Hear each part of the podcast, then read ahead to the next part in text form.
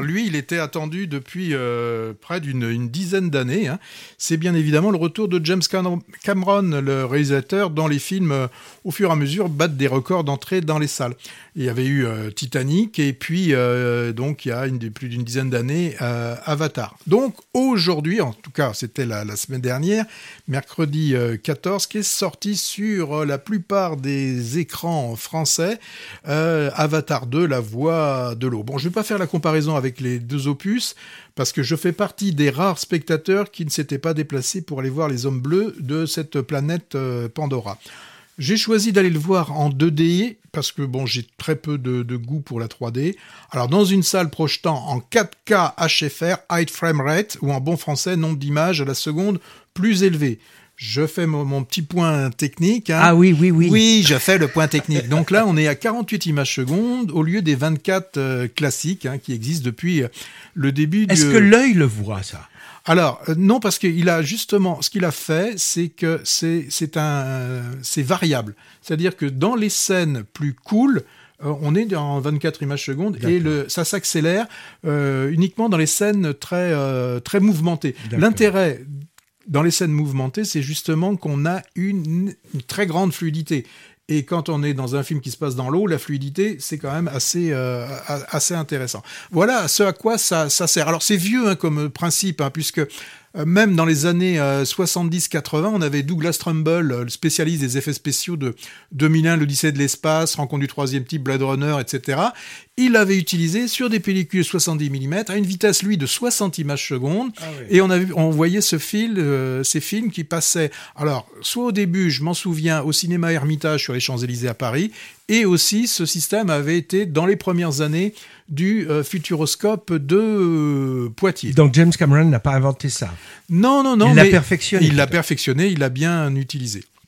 Alors, avec Avatar, maintenant, si je reviens vraiment sur, euh, sur, le, sur, le film, on, on a, les, pour moi, hein, le, western, les Indiens, les cowboys. On a aussi le, du film catastrophe, hein, genre Titanic. On a un peu de Terminator, on a du Rambo.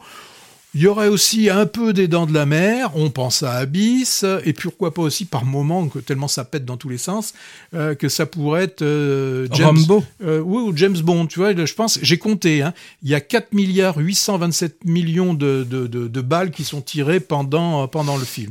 Alors, bon, le film hein, véhicule une philosophie dans l'air du temps, un volet écologique euh, évident, la nature généreuse qu'il faut absolument préserver, et puis les méchants, les très très méchants, les hyper très méchants. Euh, donc euh, c'est aussi alors une ode à la puissance des liens de la famille, le rôle du père, dur mais juste, euh, même s'il peut avoir forcément dans les deux fils qu'il a, il y en a un qui est l'incompris. Bon, on n'est pas dans le Comencini là. Alors côté technique, rien à dire. Euh, moi j'ai bien aimé les exosquelettes là, des, armes aussi terrifiques en forme de, de sorte de crabes, des hélicos, des navires de partout. Mais il y a quelque chose qui manque cruellement dans ce film, c'est l'humour. Aucun humour dans le film il y a vraiment, il y vraiment pas d'humour. En plus, moi, je suis, suis vraiment pas fan des, hommes bleus avec leur appendice codo là, euh, que je trouve vraiment pas photogénique. Alors la différence hein, entre ceux de la forêt et ceux de la mer, c'est la couleur. C'est-à-dire que quand ils sont dans les arbres, ils sont plutôt bleus. Pandora, là, ils sont plutôt bleus. Ceux de la mer, ils sont verts. Ils sont verdâtres. Ils sont verdâtres. Bon, voilà. Et puis euh, le deuxième point, c'est euh, c'est long. 3h15 3h15. mais la maman et la putain, c'était 3h45. Ah oui, mais ça c'est il y avait moins d'explosions. Euh, il y avait plus d'explosions verbales. Oui, ouais, mais là, j'ai trouvé aussi à la fin, euh, mais c'est trop complaisant, les, explosions, les bombardements, euh, les, flèches dans, dans, dans, tous les sens. Alors, je crois, en fait, c'est que Bon, je suis pas du tout fan d'un jeu vidéo, et là j'avais l'impression d'être devant un grand jeu vidéo, mais euh, où je, ne pouvais pas participer. Quoi. Mm, mm. Alors, machine de guerre cinématographique, hein, machine de guerre économique aussi, censée, bah, censé repeupler les salles de ciné. Mais moi, je trouve quand même qu'il y a tromperie sur la marchandise. On, on nous appâte en faisant croire qu'on va voir un film écolo, comme tu disais, ode à la nature et un peuple zen, un peu mystique. C'est le cas dans la bande-annonce, c'est ce qu'on voit. Or, moi je trouve qu'il s'agit ni plus ni moins d'un film de guerre. Et un film guerrier de 3h15, c'est long. Moi, j'avais déjà déploré à la fin du premier Avatar une débauche comme ça militaire qui n'en finissait pas. J'espérais que la suite nous épargnerait ça, mais c'est le contraire, avec le même personnage manichéen de GI psychopathe là. Bon, finalement, euh, en y réfléchissant, c'est guère étonnant de la part de James Cameron. Hein. James Cameron n'a pas qu'à son actif la, la bluette tragique Titanic ou, la belle science-fiction aquatique The Abyss, il a aussi plusieurs films de baston sur armée. Les deux Terminator, c'est lui. True Lies, c'est avec lui également. Les trois d'ailleurs étaient avec Schwarzenegger. Et même Alien 2, assez militarisé aussi. Et il a, je crois, signé le scénario d'un ou deux Rambo. Donc filmer des désengages à l'arme à feu, c'est un peu son dada, celui-là. Bon d'accord, il est vegan, il s'engage pour l'environnement, ah, alors ça va. Bon d'accord, il y a des mondes aériens et aquatiques qui sont quand même merveilleux sur la planète Pandora, et la technologie nous en met vraiment plein la vue avec la création d'une faune, d'une flore incroyable. Tu as parlé des engins aussi assez fascinants.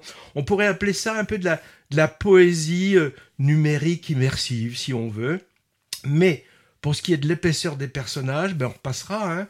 On a vu cette année beaucoup de films où le thème central est la famille. Euh, récemment, par exemple, Les Miens ou Les Bonnes Étoiles dont, tu as parlé tout à l'heure. Et c'est le cas dans Avatar 2. Mais la famille Navi, avec ses enfants légitimes et d'adoption, est quand même un peu cucu, hein, je trouve, mm. il faut l'avouer. Hein. Et là encore, l'éducation est très paramilitaire les enfants doivent répondre oui chef, t'as remarqué à leur papa bleu un peu psychorigide quand même. Hein. Bon, allez, je retiens une scène quand même qui m'a scotché. C'est celle de la chasse à une sorte de baleine, avec le type genre Capitaine Acab. Je trouve que là, là cinématographiquement, hmm. et, c'est vraiment le clou au sol.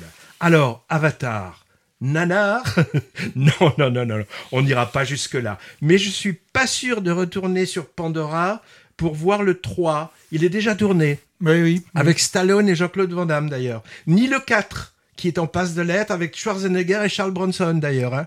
Non, non, ça c'est des fake news. Hein. On parle euh, d'autre chose maintenant. Ouais, non, euh, moi ce que je, voulais dire, revenir sur euh, la dernière émission et je vous avais parlé du chapeauté. Donc franchement, si vous avez le, si vous avez le choix et si vous voulez de, l'humour, de l'animation de qualité, allez plutôt voir le, le chapeauté. Bon, un peu de musique, hein? Bon, on peut voir les deux, hein? Ouais musique.